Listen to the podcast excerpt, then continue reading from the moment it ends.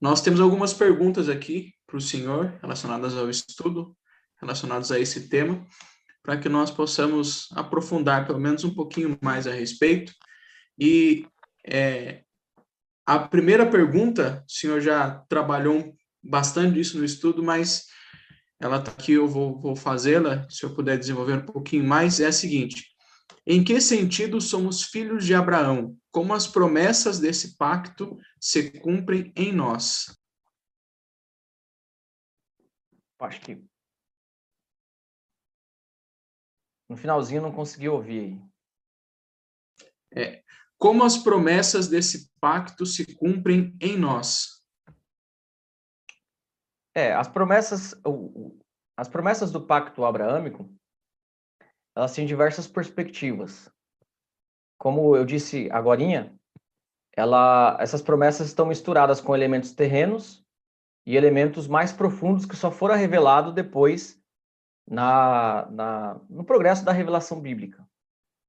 É, em nós não se cumprem os elementos terrenos, porque a terra prometida para nós né, não é a Palestina.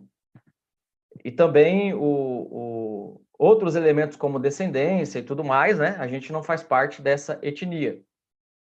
Então, o que sobra para nós é o sentido mais profundo e o cumprimento dessa promessa, que tem a ver com a salvação em Cristo Jesus.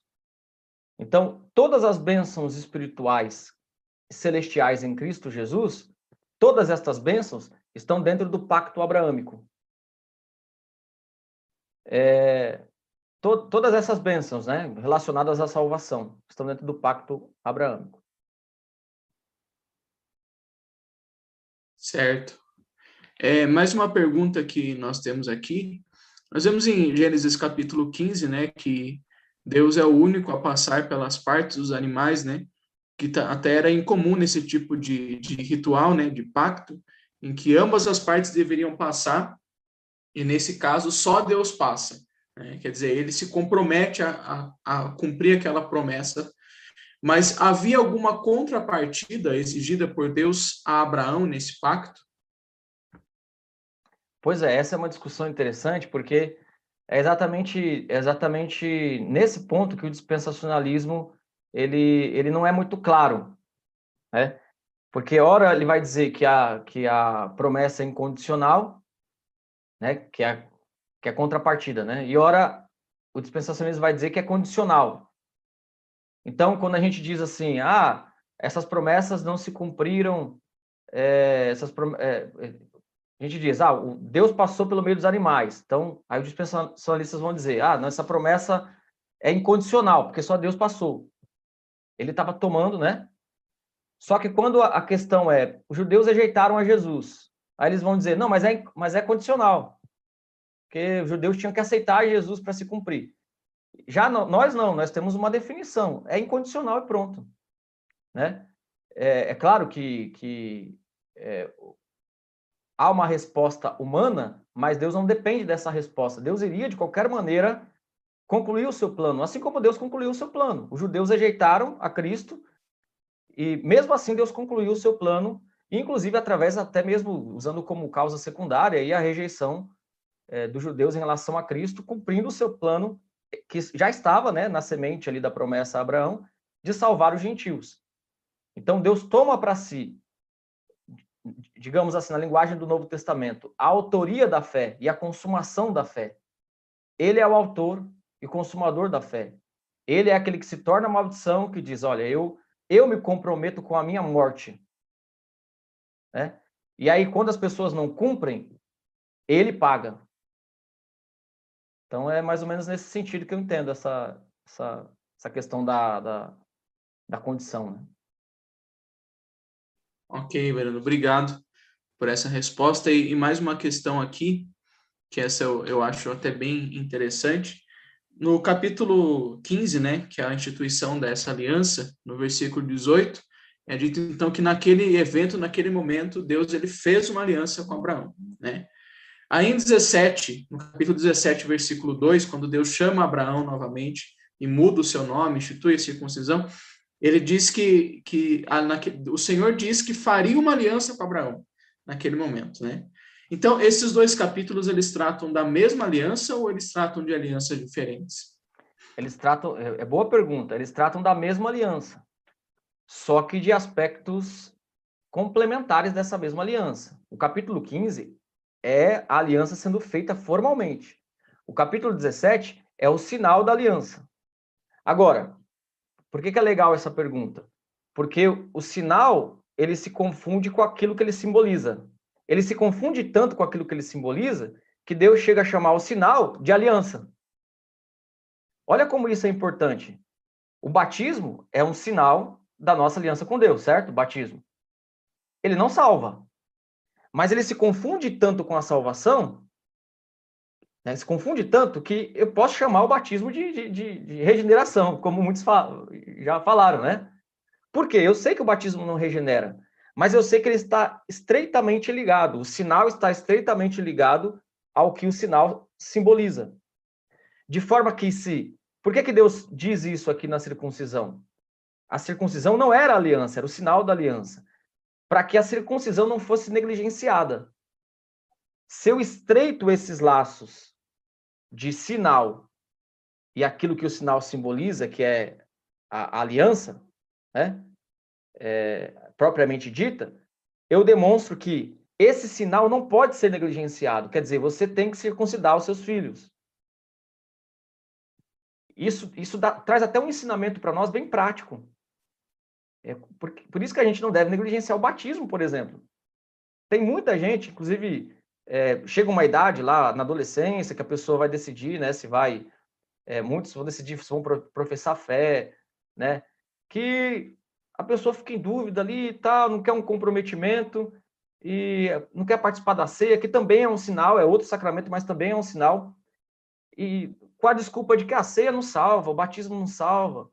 Não, realmente não salva mas é, ele está tão ligado àquilo que ele representa que eu não posso negligenciá-lo.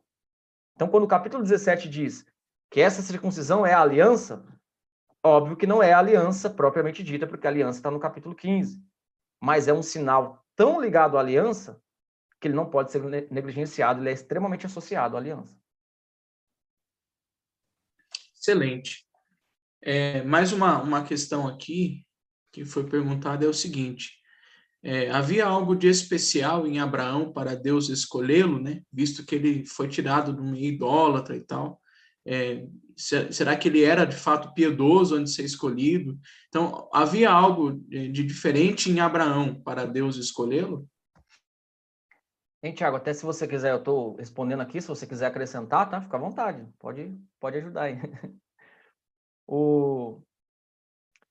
Eu acredito que não. Eu acredito que a base do relacionamento com Deus é a graça, é a misericórdia dele. É, se eu disser que existe algo especial em alguém, eu estou dizendo em outras palavras que existe algum mérito, algum atrativo na pessoa que faz com que Deus se relacione com ela. É um, é um modo muito humano de, de, de falar, né?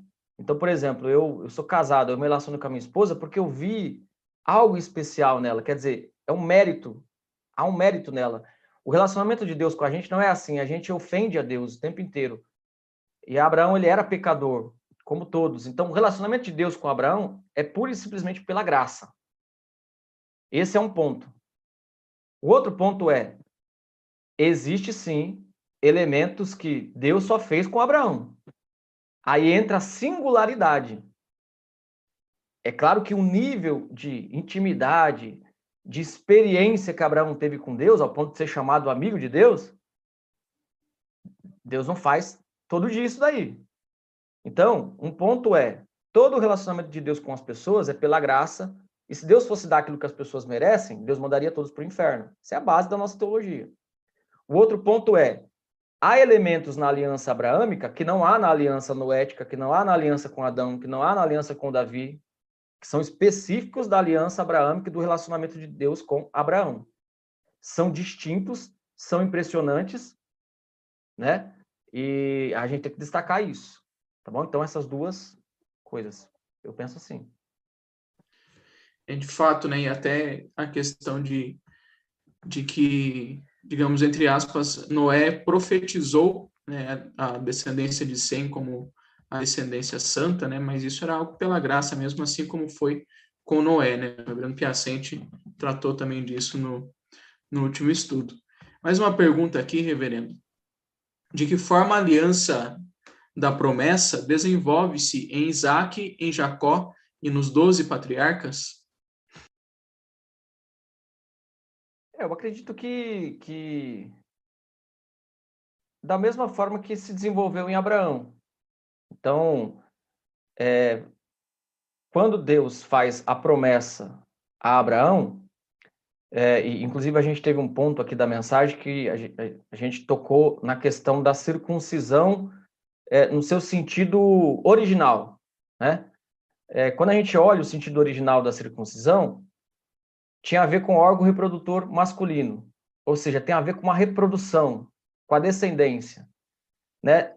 Era ordenado para descendência, é, incluía as famílias. Então, é, dentro deste mesmo pacto abraâmico, está incluído toda a sua descendência. Então, Isaac, Jacó e todos os outros. Né? Então, na mesma fé, no mesmo pacto.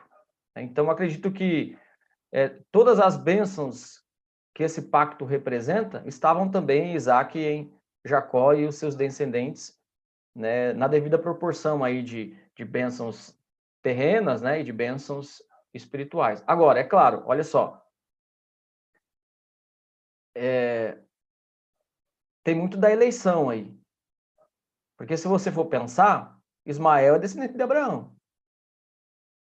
Então, se eu disser que Ismael está incluso dentro da, do pacto, do cumprimento do pacto abraâmico, isso não é verdade. É? Paulo vai trabalhar em Romanos 9, dizendo que a descendência de Abraão, ou seja, é, o, que era fruto do, né, que receberia as bênçãos do pacto, seria chamada em Isaac. Né? Isso aí já tem a ver com a eleição, né? e, e, com o desenrolamento do, do argumento de Paulo em Romanos 9, né? que Deus amou a Jacó, aborreceu Esaú. Esaú era, era descendente de Abraão. Então, o, o, isso tem muito a ver com, é, do ponto de vista, do ponto de vista da perspectiva terrena, possessão de terra, bênçãos materiais, toda a sua descendência estava inclusa. Do ponto de vista da eleição, só os eleitos. Aí vem até aquilo que, que Paulo fala em Romanos 9, né? nem todos os que são descendentes de Abraão são de fato israelitas, né? Fica bem claro aí nessa, Exatamente. nessa questão, né? Reverendo, muito obrigado pelo estudo, mais uma vez, pela disposição, pelas respostas, né? Não temos mais perguntas, mas foi muito bom tê-lo conosco e certamente contaremos com o Senhor em outras oportunidades. Que Deus continue a abençoá-lo.